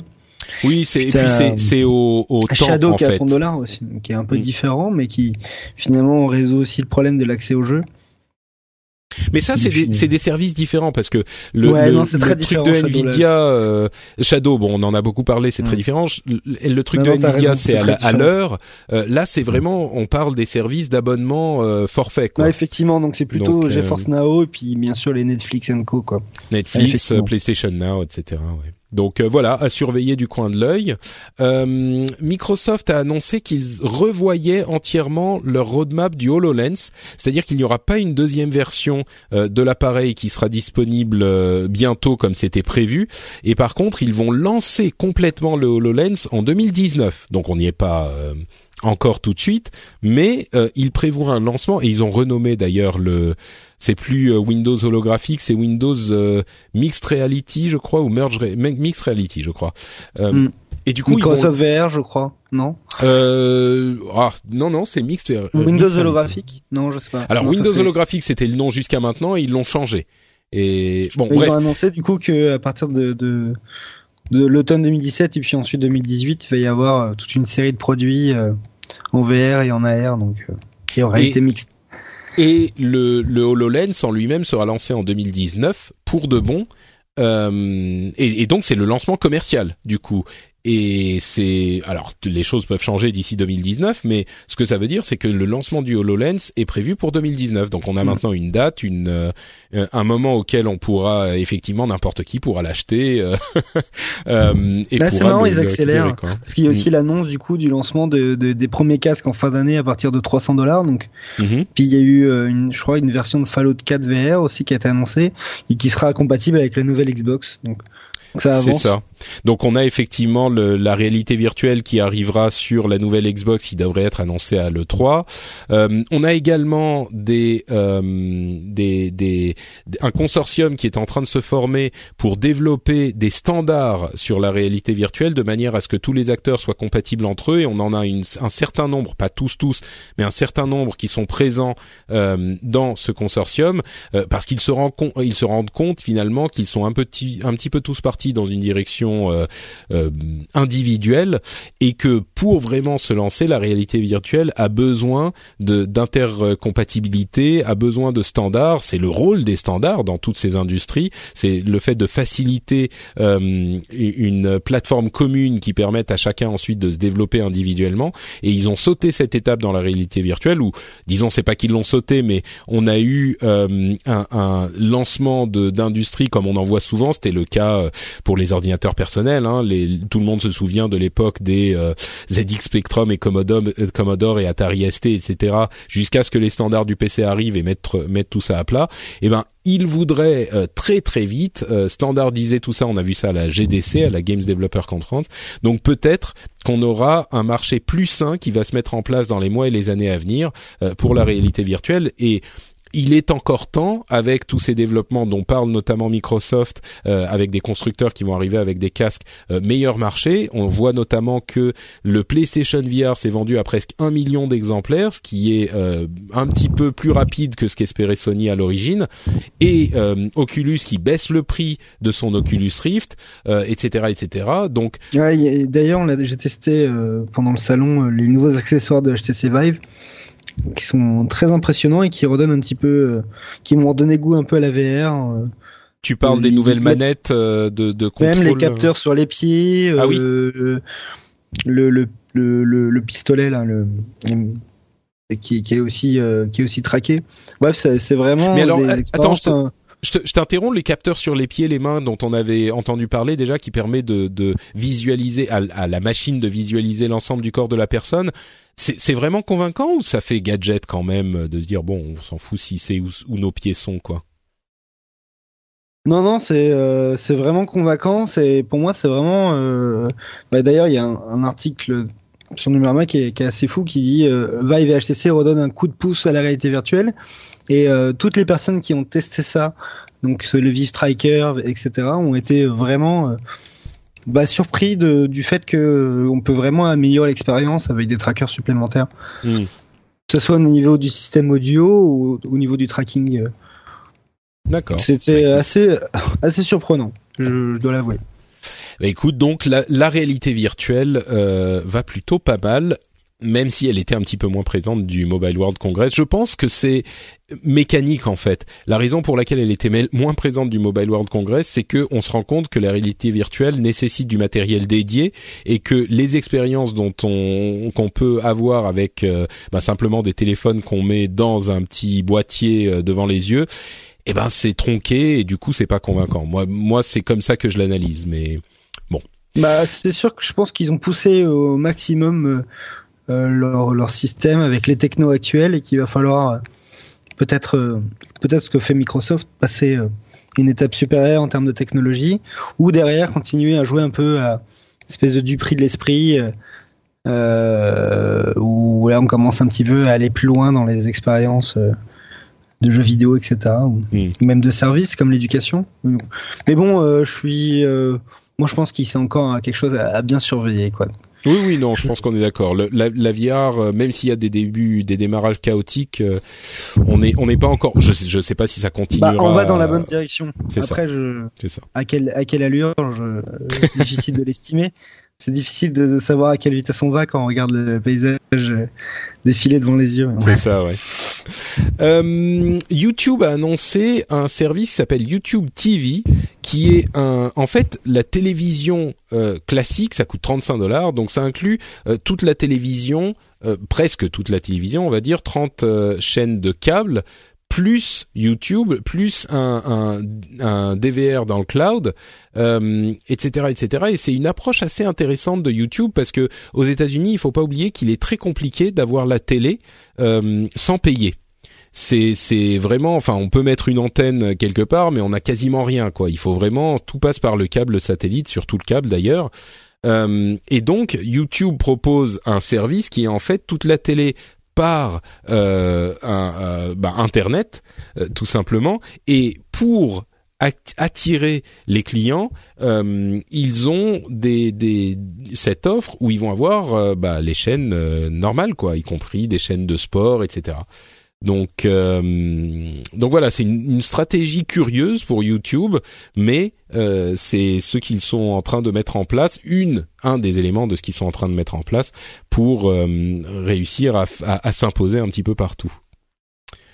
On a aussi Spotify qui semblerait être en train de préparer euh, un service de streaming audio en lossless. Alors qu'est-ce que c'est le lossless? Euh, Loss c'est perte et less c'est sans, donc euh, un système d'audio haute qualité sans perte de qualité audio. Pour 5 à 10 dollars en plus par mois, mais c'est assez intéressant. Moi, je pensais que quelqu'un d'autre ferait ça avant Spotify. Je pensais même qu'Apple euh, viendrait faire ça avant, une sorte de euh, Apple Music euh, haute qualité, Apple, moi, je- quoi. J'étais pas vraiment.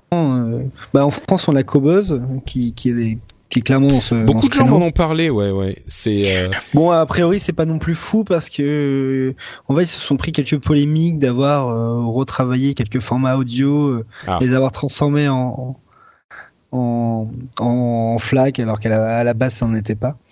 Donc, Mais- mais si tu veux, le peu, problème- c'est un peu fait déchanter pas mal de gens. Mais le truc, c'est que Cobuzz, certains connaissent, enfin les amateurs connaissent, mais euh, Spotify, tout le monde est déjà abonné. Ils viennent d'annoncer qu'ils sont à 50 000 abonnés payants. Euh, L'année Euh, dernière, 50 ils étaient, ah pardon, 50 que 50 millions. 50 millions, ils étaient à 30 millions il y a un an. Euh, 50 millions, Ah, c'est c'est des deux- hein. c'est ça. On, on est à deux fois et demi euh, les chiffres de Apple Music, qui sont leur euh, leur deuxième concurrent, euh, le, qui, enfin le concurrent qui est juste derrière.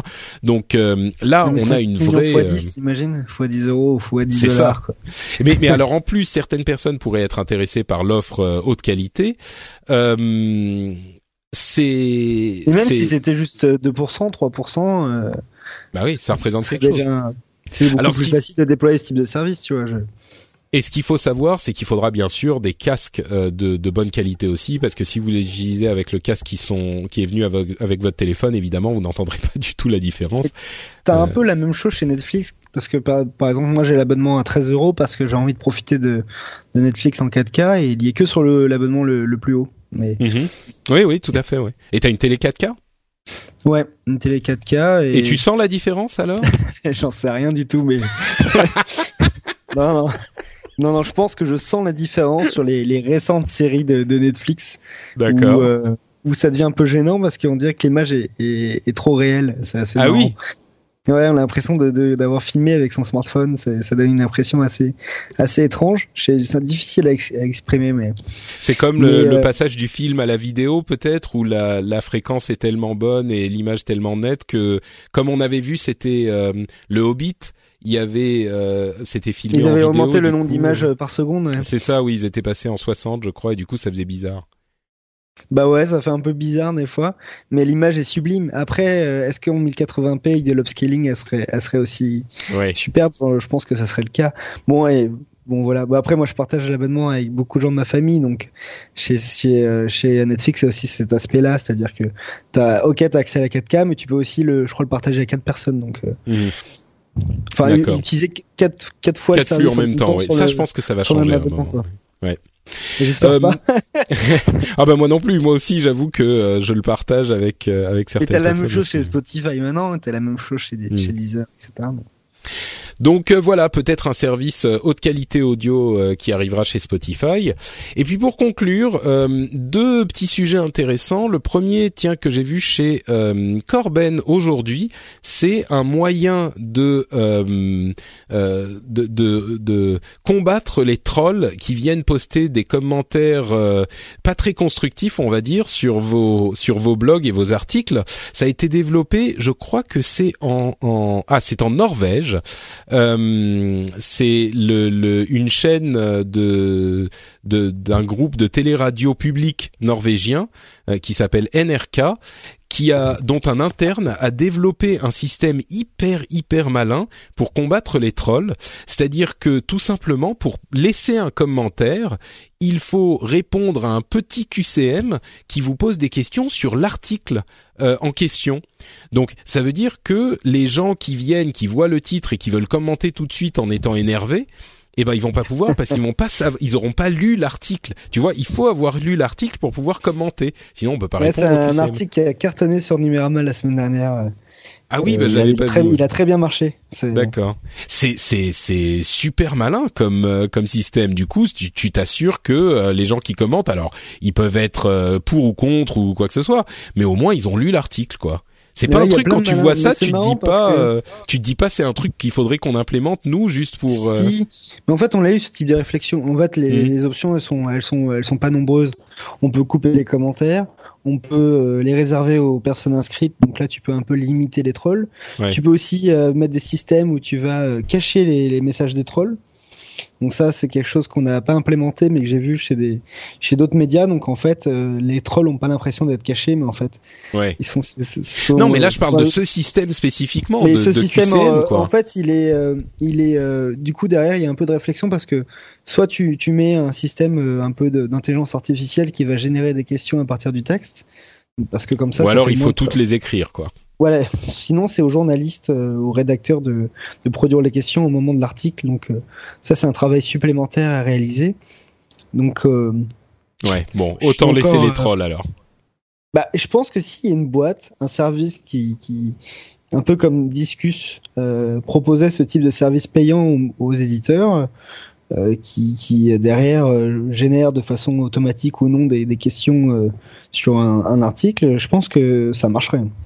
Ah, idée de start-up.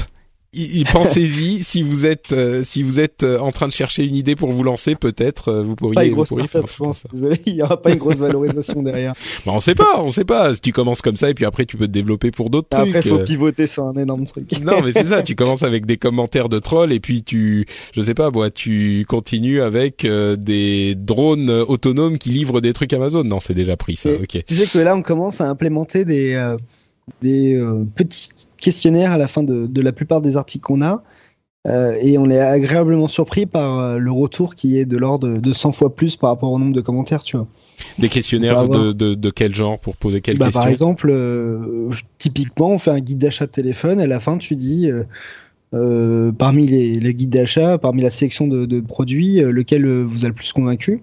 Ça, c'est vraiment un truc bateau, mais après, tu peux faire des trucs plus évolués sur des questions de société, sur des débats, sur des technos. Et nous, euh, alors qu'on peut avoir euh, genre 100 commentaires, on a 3 4 000 réponses à la question, tu vois. Mais c'est à quoi elles servent ces, ces réponses? C'est pour vous avoir des données euh, bah, que- Elle donne déjà une information supplémentaire à l'article. Elle permet un petit peu de faire un peu Hmm. de, C'est genre sondage après l'article. contenu généré par l'utilisateur. Et puis derrière, elle permet aussi d'un petit peu savoir euh, si la, la- le, le- le choix était pertinent, les sélections étaient pertinentes, si le si l'article a bien été lu et a bien été compris. Et en fait, ça, on, on l'utilise déjà depuis plusieurs semaines. Et on a envie de plus en plus l'utiliser parce que c'est clairement pertinent. Même Mhm. si c'est pas connecté aux commentaires directement, je pense que ça doit même jouer sur la qualité des commentaires. Parce qu'ils Ouais, sont juste avant, en fait. Tu vois Intéressant. Oui, bah voilà, encore une start-up en plus. Euh, générée- que- Décidément, euh, euh, c'est gratuit, c'est cadeau, c'est pour vous. Euh, bon, dernière petite info marrante euh, que que je pense beaucoup de gens ont vu passer, euh, c'est cette euh, cette information sur les méthodes du du du, du fisc euh, qui a été trouvée grâce à Google Maps euh, des piscines qui avaient été construites dans des maisons sans autorisation. J'ai vu ça passer, c'est trop marrant. C'est vraiment c'est vraiment marrant. Du coup, euh, ils ont je sais plus dans quelle commune c'était exactement. Euh, alors c'est Marmande, c'est ça? C'est le le nom Ouais, de je crois que c'est ça, commune. mais je sais pas si c'est une région, une commune ou si c'est. Alors, euh, ouais, c'est la ville de Marmande dans le Lot-et-Garonne. Euh, les, les, l'administration est allée regarder sur Google Maps qui avait des piscines et qui n'en avait pas, de manière à détecter les fraudeurs. Je trouve ça absolument C'est vrai que délicieux. euh, moi bah, j'habite en appartement en région parisienne, mais mais c'est assez fou de voir le nombre de garages, de piscines qui sont construites euh, sans déclaration à l'État. Et derrière, c'est juste une espèce de, de bonne entente qui est entre voisins, qui dit Ouais. de, de pas se dénoncer. Toi, tu dis rien, moi je dis rien non plus. Ouais. Et c'est assez fou quoi. Je, je sais que j'ai des amis qui habitent dans le sud et qui donc ont des ont des maisons et tout, et ils m'expliquaient. Et c'est partout le cas en fait. Ouais. Donc c'est pas étonnant que derrière on utilise des systèmes comme des. Et après, il pourrait, il pourrait utiliser des drones, hein, tu vois. Ouais, ouais, bah oui, non, mais tu vois, Google Maps c'est plus simple du coup, euh, tout, tout y est déjà, donc euh, voilà, plus, la technologie, Il va falloir cacher sa piscine après. la technologie est, ah oui, tu peux, tu peux avoir des sortes de bâches euh, qui ont la couleur de la, de la pelouse, Il faut quand même être fort là. donc la technologie euh, est, est vraiment partout pour le, pour le pire et pour le meilleur, comme on l'a vu dans cet épisode qui touche à sa fin et pour lequel je vais remercier très chaleureusement euh, euh, bah, Ulrich d'avoir été là. Jeff est déjà parti. Mais euh, est-ce que tu peux nous dire où on peut te retrouver, euh, toi et tes amis rédacteurs, euh, pour, si, si les auditeurs les auditeurs veulent en savoir un petit peu plus? Bah, euh, principalement sur euh, sur numerama.com et frandroid.com. On a la chaîne YouTube de Frandroid qui commence à être de plus en plus euh, imposante. Ça fait un an qu'on qu'on qu'on qu'on investit dedans et on est content de la communauté qui est autour. Donc, on aura principalement euh, des tests produits, de la prise en main. Ça reste très tech, mais mais mais c'est notre métier quoi. Donc ça fait plaisir que le format, de voir que le format vidéo sur YouTube il marche pour nous, euh, sans être complètement des youtubeurs, j'ai envie de dire. Euh, on a une émission euh, tech sur Frandroid qui commence un petit peu à prendre sur YouTube, qu'on fait toutes les deux semaines. Et qui, qui, qui, est, qui est marrant, qui s'appelle TechPaf. D'accord. Je sais pas si tu avais l'occasion de la voir. On, Non, non, j'étais pas au courant. on l'a fait une expérimentation il y a, il y a 10 jours, on l'a diffusé que sur Twitch et on a eu des très beaux résultats d'audience. On a fait genre, je crois, 20 à 30 000 personnes. Donc, euh, Ah, on l'avait mis en homepage de frandroid.com aussi. Ça. Ah oui, d'accord, quand même. Mais, euh, mais ils nous avaient mis euh, en, en milieu d'émission en featured sur leur home et on était, on était contents quoi. On a touché une population qu'on n'a pas naturellement, qui est un peu plus jeune sur Twitch. On était contents du résultat. Mais Et voilà, du coup, fait- la, fait chaîne ça. YouTube, c'est la chaîne Frandroid, c'est ça? Frandroid, ouais, donc elle vous retrouverez aussi TechPaf qu'on fait toutes les deux semaines et on a fait 19 vidéos pendant le NWC, donc il y a des prises en main. euh, J'ai même participé à celle de LG et BlackBerry entre autres. D'accord. Ok. Et c'est sympa, c'est sympa à faire des Super. vidéos comme ça. Très bien. Eh ben, écoute, merci beaucoup Ulrich et merci pour ta présence euh, parmi nous Bah, aujourd'hui. Toujours un plaisir. Euh, pour ma part, c'est Note Patrick sur Twitter et sur Facebook, comme vous le savez. Vous pouvez aussi retrouver euh, cette émission sur FrenchSpin.fr, euh, le site sur lequel je mets toutes mes productions. vous retrouverez d'ailleurs le rendez-vous jeu la semaine prochaine avec notre ami Jika, où on détaillera non seulement la Switch, mais aussi Zelda, nos impressions sur le jeu du lancement de la console. et puis, vous pouvez aussi retrouver des émissions en anglais sur FrenchSpin.com. Euh, et ben, si vous ne pouvez pas attendre euh, pour le, rendez-vous jeu, vous pouvez aller écouter Pixels là-bas.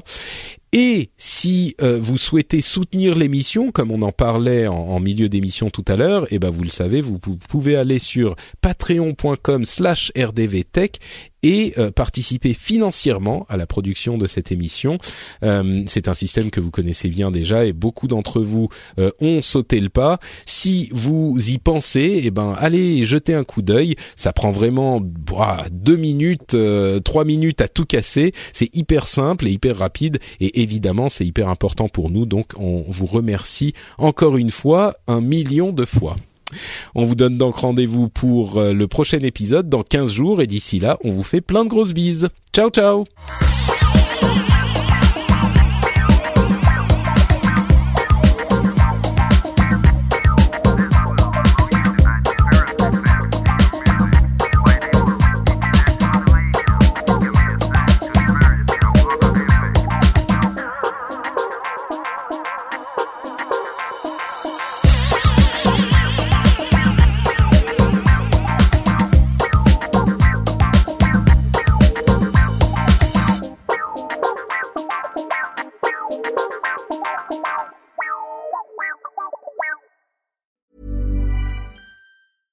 Selling a little or a lot? Shopify helps you do your thing however you cha-ching. Shopify is the global commerce platform that helps you sell at every stage of your business. From the launch your online shop stage to the first real life store stage, all the way to the did we just hit a million orders stage. Shopify is there to help you grow. Shopify helps you turn browsers into buyers with the internet's best converting checkout. 36% better on average compared to other leading commerce platforms because businesses that grow grow with Shopify. Get a $1 per month trial period at shopify.com/work. shopify.com/work.